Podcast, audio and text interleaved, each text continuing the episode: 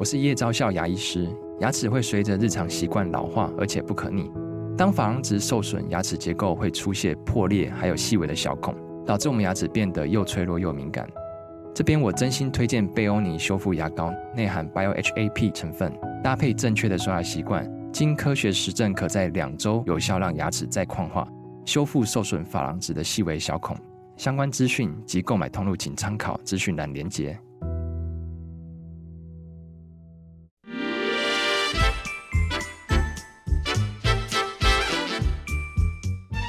有健康的身体，才有健康的生活。名医昂扣专业医师线上听诊，让你与健康零距离。Hello，各位听众朋友，早安！这里是 FM 九八点一九八新闻台。你现在所收听的节目是星期一到星期五早上十一点播出的《名扬扣》，我是主持人要李诗诗。今天的节目一样在九八新闻台的 YouTube 频道直播中，欢迎你可以来到我们的直播现场哦。在聊天室随时的用文字做线上的互动。今天这个互动很重要，因为大家最喜欢的石医师来啦。让我们欢迎振兴医院新陈代谢科的时光中石医师。嗯，诗诗，各位听众朋友，大家早安。耶，石医师早。我们昨天才。刚聊完说更年期之后女性的心血管疾病风险增加，今天的题目其实跟女生好像又有一些关系了。甲状腺亢进跟心脏疾病的关联，甲亢女生多一点还是男生多一点？呃，男生呃女生多，女生真的多一点。男女比的话，大概女生八九个，男生才一个。啊，怎么差这么多？太不公平了。但是已知自己甲亢的人，他感觉说哦，我心跳比较快，心悸，他就会好像已经有预期了。嗯、但一般人如果他根本不知道甲状腺有没有问题，他会不会误判说，哎，我的心脏不好？呃，有可能。一般来讲，这种发生在老年人的机会比较高，因为年轻的话，基本上症状会比较明显。对。而老年人他症状比较不明显。嗯。那很多老年人来讲的话，他有心律不整的情况，所以说现在呃比较有经验的心脏科医师都会帮他测一下甲状腺，因为甲状腺亢进在老年人的症状表现的不明显。那如果说老人有提到说他有失眠呐、啊，或是这种心律不整的情况，这时候你就要考虑到他可能是一个甲状腺亢进的病人。哦，所以两个重点，一个是失眠，一个是他心跳乱跳。对，没错。是通常会比较快。对，会比较快，就心律不整，嗯、有些时候会比较稍微快一点。对，哦、没有错。感觉说心脏砰砰跳，然后又不好睡觉，然后应该要连接到说检查一下甲状腺这样。对，没有错。而他那个心律不整是有可能会造成中风的。那年纪轻造成心律不整，它比较单纯一点，叫做心搏过速。对。好，他跳得很快，可是他的跳的还蛮规律的。嗯。那很多老年人他跳得快，或是跳得正常，可能会有不规律的情况出现。忽快忽慢的。对对。哇哇，所以在年龄上面来说，一样是甲亢，但他表现不太一样。不太一样，对。对，一般来说，甲状腺亢进跟心脏的关系到底是什么？OK，一般来讲哈，就是说，如果说你甲状腺亢进，当然第一个就会造成心搏过速，对，好，那这个是年轻的，嗯，那年纪大的可能会造成所谓的心律不整，对不对？那这个就跟心脏的一些直接的关系了，嗯嗯嗯。那当然就接着看看到底是啊、呃，先有心脏心律不整的问题呢，还是先有甲状腺的问题，还是因为甲状腺亢进的关系造成的心律不整？哦、那这个我们医师就要去做判断了，是，就是哪一个为比较主要的，哪一个比较为次要的？因为说在治疗上来讲也不太一样。哦，是心跳太快的问题，有没有可能会造成，例如血压啊，或像刚刚提到的，我的这个中风比率可能比较高啊？对，会心跳比较快的话，血压会比较高。上升。那其实不止血压高，不止心脏的问题，它是包含全身的问题。那当然，我们今天只是呃重点在强调跟心脏有关的部分。对。那当然还包括了女生呃以前在节目中多次都有提到了哈，体重减轻啦，对不对？或是有这个痉挛的现象啦，或者有突眼症啦，这些很多的情况都有可能会发生。嗯嗯嗯，甲亢。但是，一般人他在什么时机下，他才会想说我要来治疗甲状腺亢进，或者是他可以跟这这个症状共处很久吗？如果说假设是确诊的话，第一个我们当然要找原因了哈，好不好？百分之八十的甲亢的话，都是因为自体免疫造成的，所以这个也就是说明了女生为什么会比较多，因为自体免疫的疾病大部分都是女生比较多了哈，所以说是以这个性别来分是这个样子。那如果说有这种情况下的话，当然就是需要治疗，因为如果说你不治疗的话，可能心脏就会慢慢的衰竭到，啊衰竭掉，那当然就会造成更大的一个问题。那原因里面有很多，包括了自体免疫的。最大宗，就是百分之八十以上。嗯，那还有一部分的话是甲状腺发炎。发炎。那甲状腺发炎的话，可能就不见得要去治疗他心脏的问题，嗯，可能就是给他一些所谓的类似呃止痛退烧的，或是一些发炎的药，或是让他心率稍微变一点点的药，大概呃一两个月后就可以完全的恢恢复过来。哦。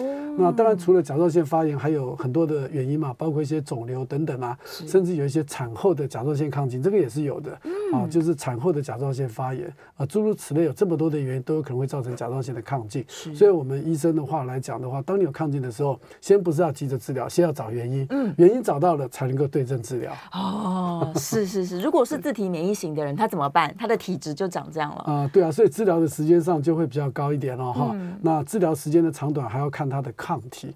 如果说他的抗体很高的话，其实治疗的时间可能会比较长一点，在减药的过程中也会比较慢一些，而且它的复发率也会比较高一点。嗯嗯，等等于是你。就是有这样的体质了，然后药物是帮助你控制，对，控制它不要这么高起来，这样。对，一般人正常来说，他如果甲状腺高起来，他的不舒服会足以促使到他说：“哎，我要来检查甲状腺了吗？”会很多病人哈，尤其我们就先分年轻跟年纪大的话，年轻的话他可能心悸嘛，心悸很多病人都会先去看心脏科，看心脏，先看心脏科。那心脏科诶，医师可能给他做个心电图，诶，发现他的这个是属于心搏过速，是属于正常的跳动的快，而且是很规律的哈。就像我们运动完之后，心跳会比较快，是正常的心跳，并没有所谓的心律不整。那当然，如果说你每一分钟超过一百跳的话，也算是这个所谓的心搏过速，那也可以算是心律不整其中的一种。不过这种是不需要治疗的，嗯、那这种只要给他这个甲状腺的方面处理好，他自己可以恢复成正常。所以很多这种病人去看了心脏科之后，呃，有经验的心脏科的医生就会。可能会帮他抽个甲状腺，哎，他会发现哦，原来是甲状腺亢进的问题，然后就转诊到我们新陈代谢科这个部分来。那另外一个就是年纪大的，那年纪大的他表现的有些时候就是失眠、心律不整嘛。对。那像这种病人在门诊上是非常的多，那心脏科的医生可能就会帮他用一些心律不整的药，或是用一些抗凝血的药来治疗他的心律不整。啊，因为年纪大的病人可能因为他的症状比较不明显，明显，所以呢就没有会特别去想到这个甲状腺的问题。那不过现在很多的心脏科的医生，他的经验非常的丰富，他发现，哎，这个心律不整可能不是他原发的问题，而是因为甲状腺亢进所导致的。是，这时候他也会把它转到我们新陈代谢科来。所以年纪大的跟年纪轻的，其实在临床上表现来讲是差别蛮大的，蛮大的，蛮大的。而且他也要有这个意识到，对，要意识到说，哎呀，原因原来在后面是甲状腺这样。对对对。但甲状腺的控制，现在治疗上面来说，它是一个很很简单的治疗吗？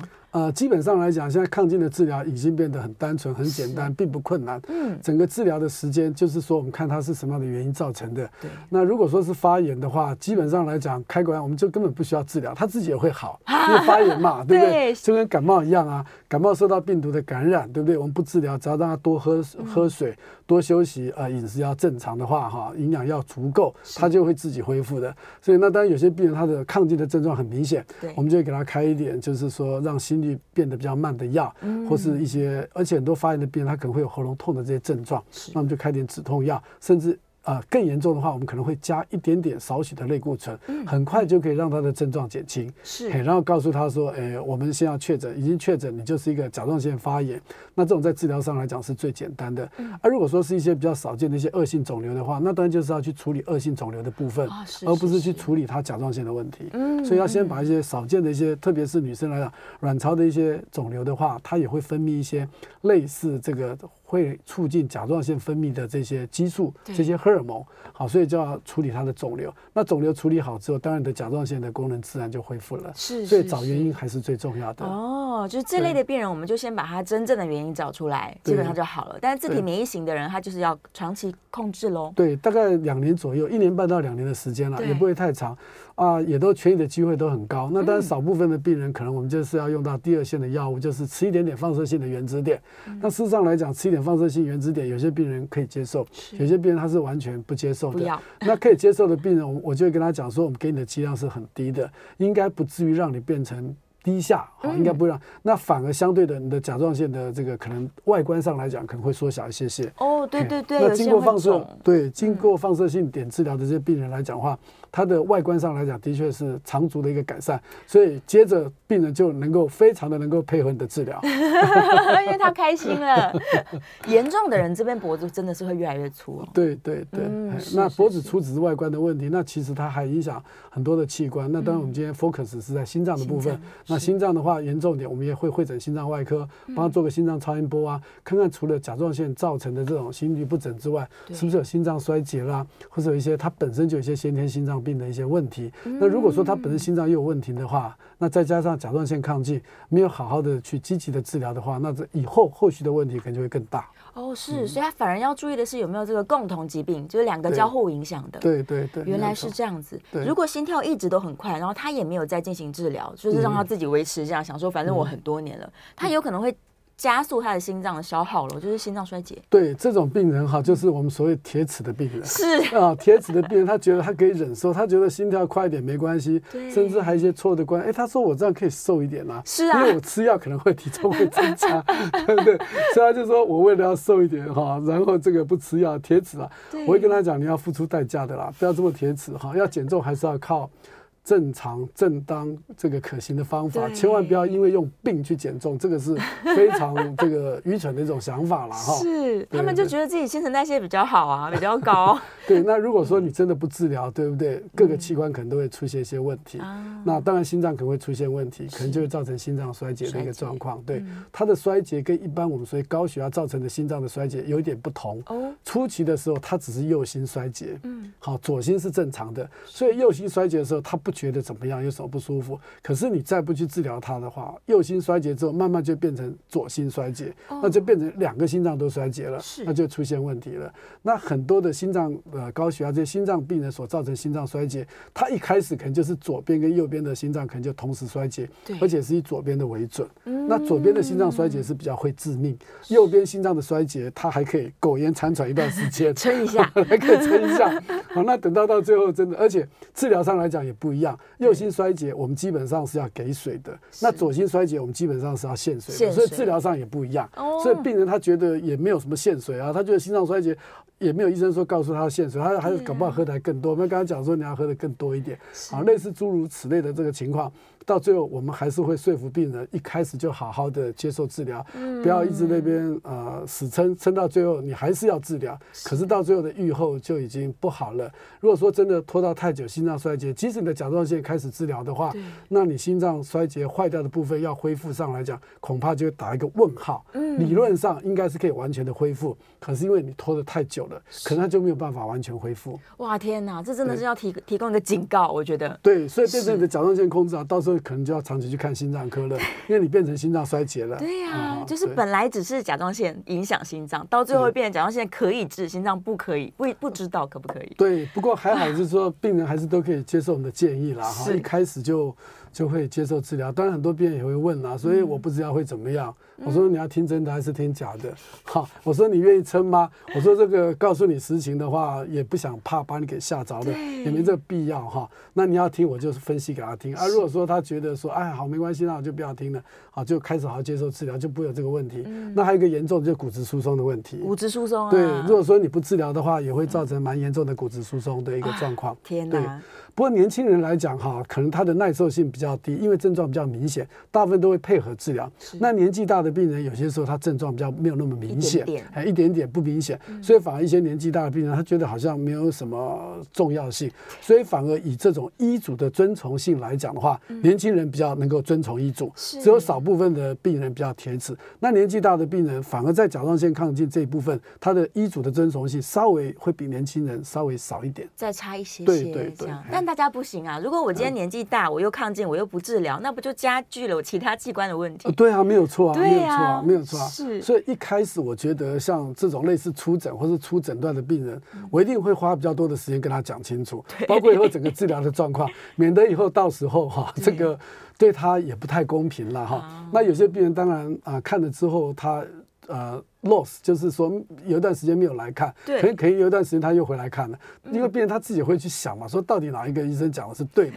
那哪一个医生对他讲的话对他比较帮忙嘛？事后他再回过头来，等到再复发回来的时候，也有可能发生啊，特别是在新冠这个期间，哦，因为很多新冠有一些病人他就是没有回诊啊，对，那没有回诊的话，他可能就是待在家里面啊，啊，可是有些时候来的时候就比较严重了，那我的确也在新冠期间碰到一个病人，就是说是属于年轻的，啊，因为都没有治疗，半年之后他这个脚就有点水肿了，啊，他这个水肿跟我们的亢进的水肿不太一样，亢进的水肿我们叫做粘液性的水肿，那另外那种哈真的心脏衰竭水肿那种叫做凹陷式的水肿，所以水肿就不一样，所以他的情况就变得比较严重了。不过还好他年轻，后来好好配合规则吃药，还是解决他的问题。所以我那时候特别有跟他讲说，你千万不要因为新冠的关系，对不对？好，反而造成你本身的病没有办法去治疗它。那同样的，我做新陈代谢科，很多新冠的病人都是不敢出门啦，怕被感染。可是呢，到他来的时候，血糖就是有两种，一种就是控制的真的很好，嗯，那因为他没有吃药，或是药量不够，干嘛等等很多重的因素。对。然后有种病人来就送急诊室了，就血糖就很高了，太严重了。而且这种病人几乎一来就是要收住院的，而且那时候又新冠期间，他又不想住院。我说你还是乖乖的住院会比较好。对，所以新冠那时候很多病人他因为害怕、担心，所以很多该看的病、该拿的药他就。都不来看，也不来买，其实这个反而蛮危险的，反而变成说啊、呃，你不是因为新冠受损，你是因为你本身的病受损，那这是更划不来的。那因为新冠的话，很多东西是可以预防的，是。好，你可以戴好你的口罩啊，勤洗手啊，这些等等，好，这是可以预防的。可是你的慢性病没有接着治疗的话，那个是会要命的，是啊，所以这个是不太一样的。那因为因为新冠造成的感染的话，如果说真的要走的时候是很快。好，再加上媒体那时候一讲，哇，这个重症又走几个走几个，然后听得很害怕。其实如果说这毕竟还是少数了，相对的来讲还是少数。可是你慢性病你不治疗，你发生的问题其实绝对不会比新冠要来的轻微了。当然是，当然是，而且它很多像这种三高的问题啊，内内分泌的问题，它是全身性的。对对对，那你不治疗，碰到一个新冠的话，刚好就。就会造成这个这个问题嘛，对不对？对呀，是。那时候新冠也一直在说，如果你本身的代谢疾病没有控制好的人感染，他反而是更惨的。对啊，我们刚好做一个广告，是。我们台湾肥胖医学会刚好有这个新版对防肥胖教科书的一个修正版。哦，那我就负责撰写这个内分泌跟新冠的关系嘛，这个这个也是他们今年可能会考的题目。对，所以内分泌跟新冠是超级超级有关系，也是很关系的，对，大家很容易忽略到这一块。是是是，这一定要把自己各项指数都控制在一个正常范围，而且要稳定啊。对，要稳定，不能说我这个月失控，我下个月稳定，这样也不行。我们刚刚有聊到一个，它发生的年龄不太一样，所以有没有一个好发年龄？还是其实任何年龄都有可能甲状腺亢？以抗进来讲，自体免疫性的话，哈，大部分女生还是最多啦。就是我们是指这个女生在这个产育期了，生产的年龄，也就是二十岁到五十岁这段期间，是啊，是最常见的。嗯，那年纪大的就是比较少，比较少。嘿，随着年纪的增加会比较少一些。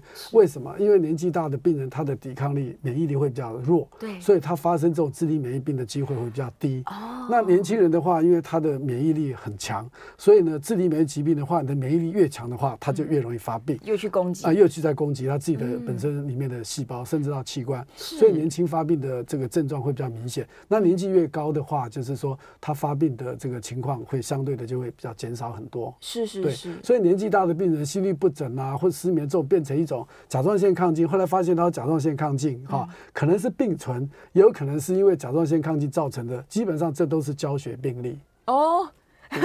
都是教学病例，是是因为比较少见，比较少见，对，所以可以拿出来跟大家分享。对对对，它跟我们的基因形态是有关系的。我有没有办法提前做什么筛检，知道说啊，我这个小孩可能以后就会甲亢？啊，有机会还是可以的。如果说是父母亲哈，这个在亲属里面哈，我们讲的亲属就是跟你有血液关系的哈，对，父母亲啦、兄弟姐妹、爷爷奶奶这些哈。如果说家人有甲状腺亢进的话，你要做筛检，其实我们是可以的。可能你的甲状腺功能目前是正常的，我们可以测它的抗体。我们的抗体叫做 TSH receptor antibody，TSHRAB 哈。那这个抗体如果很高的话，那就代表你以后得到抗进的机会好蛮高的，因为家族遗传嘛。那如果说抗体不高的话，那换句话说可以告诉你，你以后得到抗进的机会其实相对的降很多，并不是一定不会。那当然有一部分人终身虽然他的抗体很高，可是他不一定会发病。发病为什么？因为抗体没有被受到攻击，没有被受到影响的时候，他是不会发病的。是是哦，所以你带着这个抗体，不代表你一定会。会亢进，一定会抗进，对，是，只是你要终身观察，提高警觉。啊、呃，对，如果说当你身体有心搏过速，或是有类似一些甲状腺亢进症状出现的时候，你就要很快立刻想到说，哎，你可能是这个病。哦，是，所以现在大家越来越有这个健检意识是好的。因为你每年至少会看一次，对。对啊，就是你这一整年都没有生病，用不到健保，但没关系，你会去健检，就可以透过健检被发现了。对啊，那像这样的人，他的生活形态上，他到底有没有什么要注意的？那其实注意的话，就是说很简单，还是舒压喽，对不对？舒压的话，就是生活要正常，因为跟免疫有关系，饮食要正常，对，作息要正常。几乎所有的，不管是慢性疾病，或是一些急性病，对，或是一些恶性肿瘤来讲，基本上都是跟压力有关系的。所以现在压力哈，这个是我觉得是最可怕的。所以尤其是啊，越忙碌的人，工作越辛苦的人哈，越要懂得舒压，否则的话，这个为什么很多人都说呃压力很大的时候容易生病？其实这是有它的道理的。是真的是真的。对，对，我也经历过那种可能两年高压的工作，全身病都来了。不是真的，不是因为你不想上班找借口，是真的生病。对对，真的会生病的。对呀、啊，所以最要紧其实是舒压。对，那有没有什么东西不要吃呢？呃，其实哦，对，大家所知道可能就是含碘的东西嘛，对，对不对？碘的东西，对，不要吃。举个例子来讲，刚思思有问到说，我有抗体的话，我是不是碘尽量就不要吃了？对，其实是不需要的。基本上来讲，碘你是可以正常饮食的。是。那另外来讲的话，只有一种情况下，碘的话是尽量不要吃的，嗯、就是你在抗进的时候，刚开始被诊断为抗进，在治疗的前两个月。大概是可以，真的点是要避免的。是，那这个点的话，当然食物上来讲，就包括了海带、海苔。海鲜对不对？或是鱼类啊，这些海产这个这些东西，这些要少吃。如果说当你经过两个月的治疗之后，理应啊，你的甲状腺功能应该恢复到正常。对。如果说恢复到正常的时候，对不对？这时候你就可以放心大胆的去吃了。我会跟他讲说，你现在危机解除，进食解除，你可以跟正常一样好好去吃。对。那甚至还有一些很多的病人说，哎，我有这个甲状腺结节，或是我甲状腺机能低下，我需不需要去吃这个碘？对不对？多吃一点，多吃一点，对不对？多吃一点碘，对不对？好，这个这个能够来预防它，对吧？其实不必要，我觉得就正常饮食就好了。因为其实我每天的需碘量是很少的，你大概只要一碗的海菜汤，这个碘的量就够了。啊，这么少啊？对对对。啊，当然有一种情况下，就是说你特别去吃高碘，而且吃很多，把它当成饭吃，那我就不敢给你保证了。那就恐怖了，那就恐怖了。对，那有一些病人他只说告诉你，你刚，所以有些时候跟别人一定要讲清楚。对。可以吃，可是就正常吃，不要过量吃，你不要把它当饭吃就好了。对对对对，因为我知道有些人可能，有些女生可能会把那个海苔哈当饭吃。是啊，有些女生会觉得说吃那个可能下午茶那一直吃海苔，吃海苔哈。那我希望你不要当饭吃，基本上只要是适量的一般量，基本上是不会，不是说不能吃了哈。啊，你说吃的很高点的时候，会不会造成这个亢进？当然是有可能的啦，这就会，这就是会的。对，真是过犹不及啊。对对啊。然后现在就插播一下，刚刚有提到那个核污水，对不对？是。大家说，哎，赶快去买盐啊，买那个有点的盐啊，那些等等哈。我是觉得真的也不要这么的过度恐慌啦。对。哎，平常心看待就好。平常心，平常心。其实周边国家也都在排放，大家不要把关注一直放在福岛。所以前阵子我是看了媒体说那个是抢购啊，抢购盐囤盐。是没有必要摆很多都不会坏的，摆很久不会坏，我觉得真的是没这个必要。真的是。回到 FM 九八点一九八新闻台，你现在所收听的节目是《名医央扣》，我是主持人要李诗诗。我们再次欢迎今天现场的来宾是振兴医院新陈代谢科的时光中医师。诗诗，各位听众朋友，午安！耶，yeah, 大家一定很想 call in，赶快开放 call in 电话是零二八三六九三三九八零二八三六九三三九八。好，我们来等着大家 call in 进来。我先问一下线上的问题，他说有人很想知道多久要检查一次甲状腺功能。OK，一般来讲，如果说你是正常人的话，大概一年一次就好了。或是你有不舒服的时候、有症状的时候，你再过来检查都可以哈。那如果说是你有甲状腺亢进的这个病人，或是低下的话，特别是一刚开始需要呃比较呃严格紧密追踪的时候，大概两三个月就要测一次，两个月就要测一次。哦，是是是，所以每个人频率其实不同。呃，不同，对。基本上你没有甲状腺问题的人，每年做一次就够了。对对对对，或是有症状再来做。有对有症状再做也可以。然后燕良在问他好奇关于限水还是多喝水的这件事情上面，他想要了解更多一点点。OK，好，心脏衰竭，我们心脏有两个心室嘛，对不对？一个是左心室，一个是右心室嘛，对不对？对。那右心室来讲，他的心脏衰竭跟左心室是不一样的。那当然到最后的话，可能两个心室都坏掉了，而两个心室都坏掉，当然就是以左心室为准。像心脏科的病人来讲的话，很多当我们发现的时候，就是说他刚开始的时候可能是左心慢慢的坏掉，对，而右心也跟着坏。那这时候来讲，左心坏掉的时候，可能症状没有那么的明显，慢慢也会拓展到右心。所以大部分心脏科看到的病人来讲，一发现的时候，大概左右心都已经不好了，都已经不好了。那我们甲状腺亢进的病人来讲的话，刚好是有点相反。他一开始的时候是右心不好，右心虽然不好，可是你经过积极的治疗之后，它是可以恢复的。那如果说你还是很铁齿，还是不继续治疗的话，到最后你的右心跑到左心去的话，对不对？影响到左心的功能的话，那治疗上来讲就很困难了。即使治疗好的话，你的心脏问题可能是还是没有办法解决的。所以左心室跟右心室两个心两边的心室比较起来的话，嗯，左心室的功能性是比较重要的。对对，非常要紧。对对，那所以他如果像甲状腺亢进的人，他一开始是右心室的功能出问题，对，这时候为什么说可以多喝一点水啊？呃，因为心脏衰竭的话，就是说哈，水里面可能就是说它的马达比较不好，打不出来哈。哦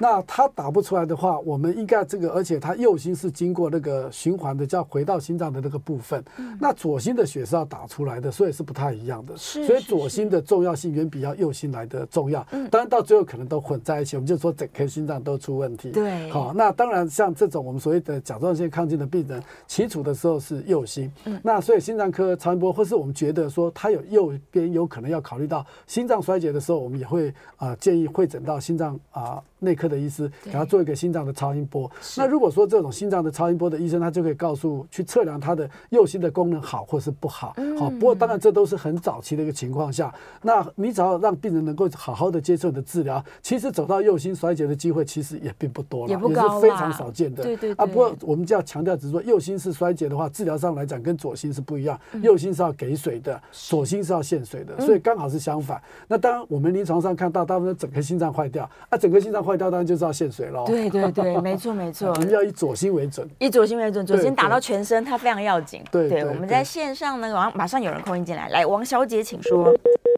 哎，王小姐不在了，好，下一位是刘先生，刘先生请说。呃，石大夫你好，我有一个有几个问题问你啊，就是说，请问一下哈，我现在目前吃那个那个排糖的药哈，如果有吃大餐啊，如果在有吃大餐，不是说常常吃。就偶尔一个月会吃一次，又应酬的话，那我排糖的药可不可以？呃，就是吃两颗，就是早晚，就是吃。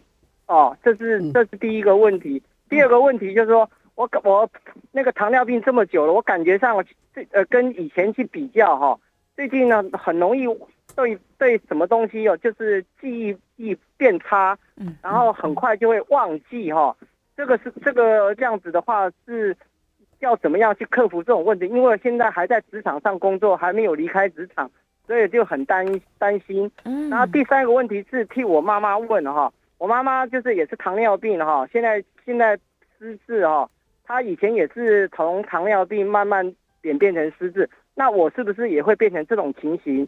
然后再来我妈妈了，现在因为年纪九九十四岁，那个现在糖尿病的话，整个。就是全身都会发痒，那抓到屁股会烂，那是不是这种要怎么样去要预防或治疗？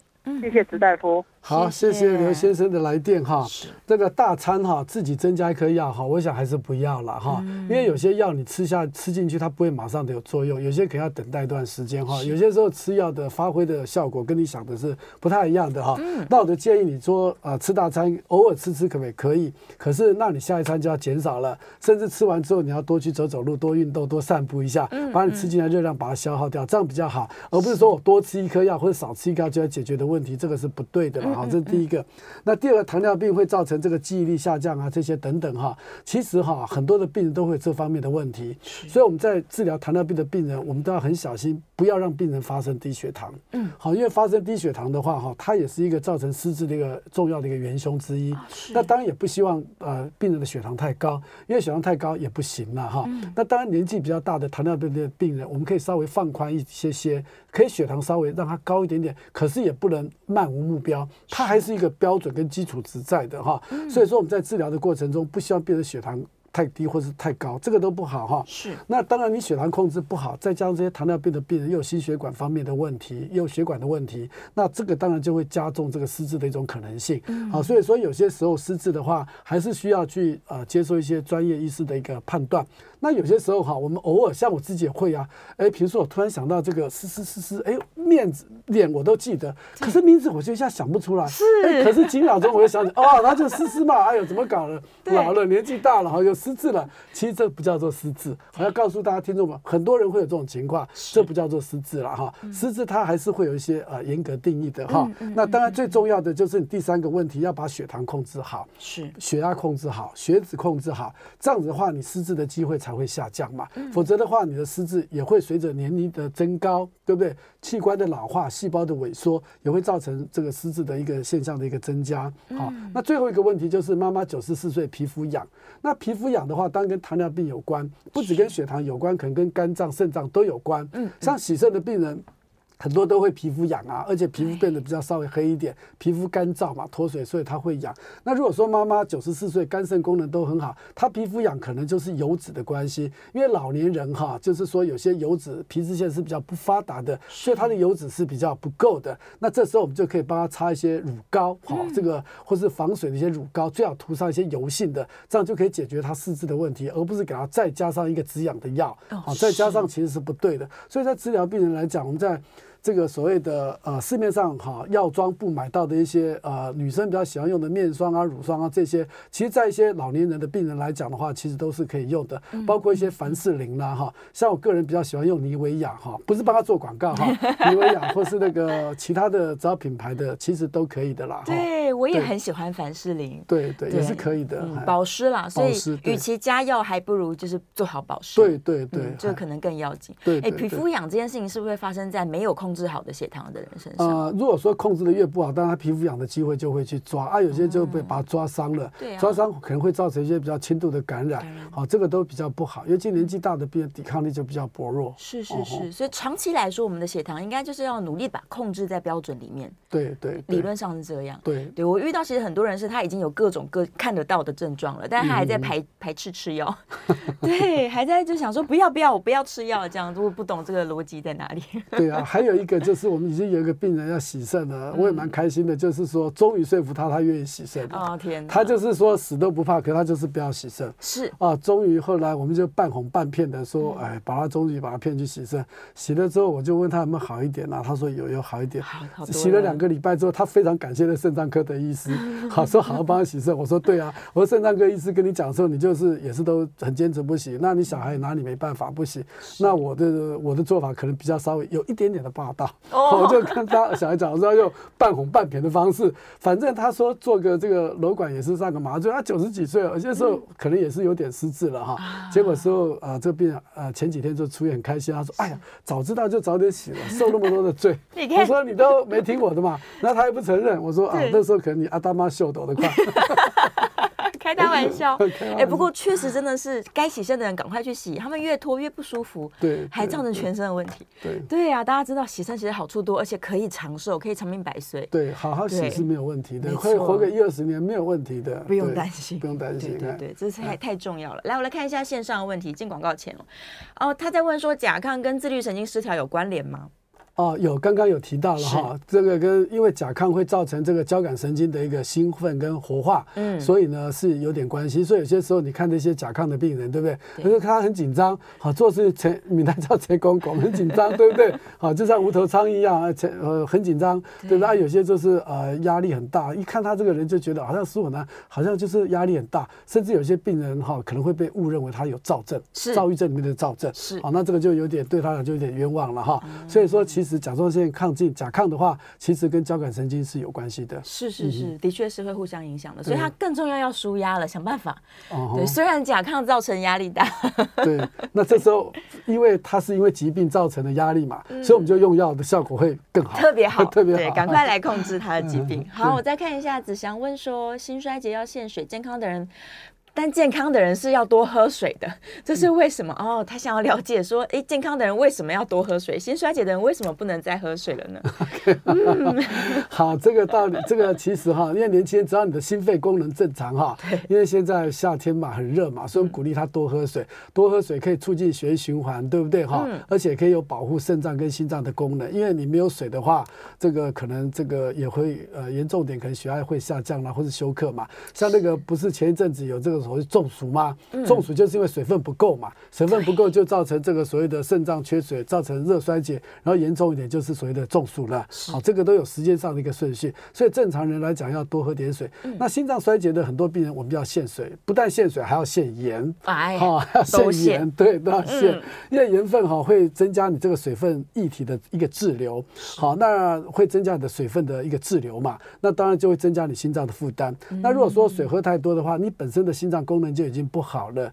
它没有办法，心脏有足够的力量把这血液导出去，所以你多喝水的话，会增加它心脏啊、呃、功能的一个负担，负担越来越大。对对，就让它多做供氧，你就不让它休息，那这样当然它心脏的功能就越来越差。按再给它过多的水的话，那你就是把它给淹死了。我们常常医学术你把别人给淹死了，真的，就把它给心脏的功能给破坏的更严重，那就是水太多的意思，就把它淹死了。所以必须要限水啦。嗯，欢迎回到 FM 九八点一九八新闻台。你现在所收听的节目是《名医央叩》，我是主持人要李诗诗。我们再次欢迎今天的来宾是振兴医院新陈代谢科的时光中医师。诗诗，听众朋友，大家好，好，回来了。我们赶快再说一次电话，大家把握最后一节的时间哦，零二八三六九三三九八，零二八三六九三三九八。电话线上是林先生，林先生请说。哎，诗诗、石医师两位好。哎，我想请教一下哦，这个。我们都知道这个心脏的这个问题啊，跟啊、呃、要不要喝水呢，其实有很大的这个关系哦。嗯。那如果是说坊间是有这样的传言呢、啊，当然你心脏如果有问题了，你当然就是要限水。但是呢，你年轻人如果说都不喜欢喝水的话，对这个心脏也会造成影响，甚至呢，你如果年轻不喝水，到你真的心脏出问题的时候。你会更痛苦，因为你原本水就喝的不多了，又要限水，也是一件很辛苦的事情。我想请问的问题是说，呃，没有喝水真的也会造成心脏衰竭吗？这第一个，第二个问题是说，啊，我们喝水的量的多寡呢，对于我们的。呃，甲状腺功能亢进的病人在治疗期间或治疗好以后，会不会对我们的甲状腺有任何的影响呢？就这两个问题。嗯，okay, 好，谢谢。第一个，水喝的太少哈，这个其实还不用到心脏衰竭，恐怕就已经出状况了。嗯，第一个电解质的问题，第二个肾脏的问题哈。所以说，当一个病人哈，我们常常讲，你可以一天不吃东西，可是你不可能一天不喝水哈。嗯，你不喝水的话，还不用到心脏衰竭，因为到心脏衰竭是比较缓慢的，一开始可能就电解质。不平衡了哈，甚至会造成你的这个这个刚刚有提到的热衰竭啊，甚至中暑的这种情况下，所以那时候还是有一个时间上的顺序，当然到心脏衰竭那个是更严重的哈。那第二个问题，他是提到的是什么？水水，水如果喝得多，跟他的甲状腺有没有关联性？哦，水喝得多哈，当然有一部分的病人说，哎，我们也曾经有听到一个说，好像呃喝水喝到水中毒了哈。嗯、基本上来讲，只要一个健康的人哈，要喝到水中毒，其实也不是那么的容易。是我为什么这样子讲？因为我们喝水，当你的水量够的时候，你大概就不会想再喝了。嗯、如果说你自己还要强迫自己再喝的话，那可能就要考虑到是不是有强迫性的行为，这属于属于身心。各方面的问强迫症的意思，哎，否则的话，我们基本上喝到一个程度，大概就差不多的哈。那至于多少的水量是属于这个所谓的适量的，嗯，那大概一天来讲的话，大概一千五百 CC 左右，一分钟就是一 CC 啦。好，因为为什么一分钟一 CC？这个是我们小便的尿量，就等于以说跟你的肾功能是有关。所以一个健康的正常能量，在平常的时间，一天的水最少要一千五百 CC。是。那这个一千五百 CC 当然也包括你的汤啦、咖啡啦、果汁啦、茶，全部在里面，并不是纯粹的白白开水。等于说液体的总量加起来是要一千五百 CC。是。那如果说是心脏衰竭的病人来讲的话，刚刚有提到，那可能就是不能喝到那么多，可能会限到八百、一千啊，类似这些，可能会稍微给大家限制一些。嗯、那其实限盐比限水的这个呃更重要，是、哦，因为盐分会让这个议题的一个治疗，所以是更加的重要。嗯、那真正如果说是你撇除掉这种我们刚刚讲的一些病理性的，对不对？强迫灌水灌到水中毒的机会哈，我觉得真的是非常非常的少见，少了。除非那是变成是蛮刻意的，否则一个人自然当你有个意识状态下要来说喝到水中毒，我觉得是根本是不可能。或是你已经有心脏衰竭，好，而且肾脏本身已经有问题了，或是有这种肺水肿，很多的一些慢性病的一个存在，是。那你想不开，多喝水要结结束你自己的话，这个是有可能的。可是当病人不需要喝到这种程度，一喘一不舒服的时候，他恐怕马上就会停止来继续的灌水了。了解这意思吗？是是是。所以还没到那种最后的一个程度，他大概就已经会放弃掉了。嗯。他会试图去想其他的方法。啊，所以说我们还是鼓励大家多喝水。只要你正常情况下发生水中毒的机会是非常非常的低了，太低了，几乎不太可能发生。对是是是是是，我觉得就是有朋友在身边的，他练习一天要喝六千嘛，我想说太恐怖了吧？呃，六千好像也太多了，对，也太恐怖了。六千恐怕就是有尿崩症的问题。对，一直跑厕所，他后来也放弃了。啊，对对对，如果说病人需要这么多的水量，我们就要考虑到另一个病，尿崩症的问题。哈，临床上有这个病，他这个病也是我们新陈代谢科的病啊，又要来找石医师了。所以水分其实不止跟肾脏科有关，跟我们有关，也跟心脏科有关嘛。所以一个疾病来讲，或是一个物质来讲，可能已经牵扯到很多的器官，不会是单一器官。所以我们在治疗病人的时候，一定要多个器官要同时考量。嗯，没错没错，交互影响的机会很高啦。接下来电话线上是肖小姐，肖小姐请说。喂，嗯嗯，石医师还有那个主持人，你们两位好。你好。呃，我要请教你一下哈，我现在目前是有在服用那种昂特昂特新定哈。嗯。哎啊，就是两天吃一粒哈。嗯。啊，我我有那个心脏病了。啊。现在血压都降不下来，是什么原因？请史医师哈，来跟我讲一下。OK，好，是。那个哈，你吃的剂量昂特星哈，一颗的话两两天吃一颗，这个剂量很少哈，这个剂量可能就是一个保护的性质，也有可能治疗你的甲状腺结节哈。如果说假设你的甲状腺功能是不足的话，这个两天吃一颗是绝对不够的哈，最少大概都是一天要一颗两颗啦，甚至这个甲状腺这个所谓的昂特星还可以治疗第三种病，就是甲状腺癌开过刀，那吃的剂量会更高，可能就要三颗到四颗了哈。所以说从你这个剂量来讲，我觉得可能。是治疗的甲状腺结节，也有可能是治疗一种所谓的预防性的一个用药。嗯，因为年纪大的病人，可能我们在临床上有一个病叫做。呃，次临床下的一个甲状腺机能不足，这时候有些医师可能就会给你一点比较低剂量的甲状腺素，好来预防你这个甲状腺的功能不足的一个情况再继续的发生了。嗯，那如果说你现在有心脏病或是血压高的这种情况下，对不对？这时候你可以回去跟你的医师讨论看看，看看这个甲状腺素一两天吃一颗的情况是不是干脆就不用吃了？因为的确有一些病人吃了这类的药，可能会造成他比较心悸，可能甚至晚上会失眠睡。不好啊，类似这些，好，那不过基本上来讲，这个量是不高的，对你的健康应该是无害，只是说看需不需要吃的问题。这时候可以回去跟你的呃主治医师商量一下，讨论一下，讨论一下。是是是，刚好这个他的问题，我们就延伸到甲状腺。我们刚刚在提到亢进的人会影响心脏，那低下的人呢？他会影响心脏吗？呃，低下的也会影响到心脏，也是会影响。那低下的话，它影响它就不是喘了，不是像心，也是会到最后来讲，也会变成心脏衰竭。那它比较常见的就是所谓的两边的肺部的积水，也会是喘。是对它积水的情况会出出现，那然后大家就很快会想到心脏的问题。同样的，呃，思思讲的没有错，低下如果说你长时期不去治疗的话，是有可能会造成心脏衰竭的。而这种造成心脏衰竭的机会，比亢进造成心脏衰竭的机会要来得多，还多要来得高。对，是为什么？因为亢进的这种心脏衰竭的话，可能是老年人会比较多，所以低下哦，对不起，低下的时候可能老年人的会比较多，而且他的症状不明显。那我们诊断的有些时候都比较晚。缓，甚至有些病人，我以前在当住院医师的时候，就是有一个病人因为心脏衰竭来住院，就后来查出来他是原因并不是真正的心脏不好，而是甲状腺功能低下，所以那个病人后来给他服用甲状腺素，就所谓的昂特辛之后，他的心脏功能马上很快就恢复了，就恢复了。对对对，哇，一经过治疗，所以真的我们刚刚一开始就提到找到原因，找对的。对对对对，那还有一个问题，还有点时间我也补充一下，要补充这昂特辛哈，要稍微小心一点，特别是对年纪大的病人，我们刚开始会叫他吃。半颗，半颗，半颗吃了一个礼拜之后，再慢慢把它增加到一颗。嗯，好，然后一颗之后再吃一个礼拜，可能要慢慢再把它增加到两颗，要慢慢的增加。哦、那有些呢，病人可能一开始的时候一吃就是吃到了。两颗对不对？是甚至会造成甲状腺亢进，好，造成心律不整，这个都是我们所碰到的。这个只是一个经验的问题哈。那所以说，有些看到这边甲状腺啊低下，给他甲状腺素的补充，一开始就两颗，甚至有些三颗上去就发生了问题。好，那这些问题是我们曾经碰到过的。所以当你在吃这个甲状腺素昂特辛的时候，一定要慢慢的、缓步的增加，不能一口气就吃个两颗、三颗，这个是。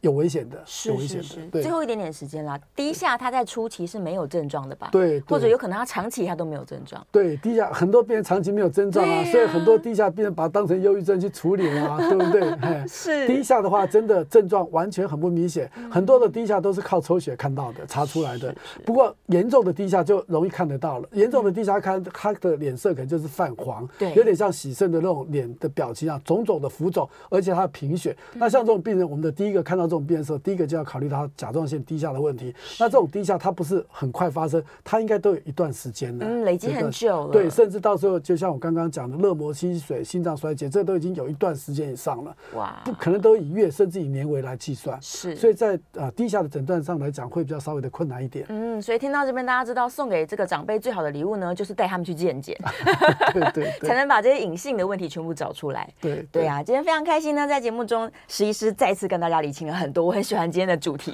对，希望大家也是获益良多啊！线上如果有一些问题来不及回答的话呢，我们大家哎，下一次期待石医师来到现场。谢谢谢谢，我们下次节目见，拜拜。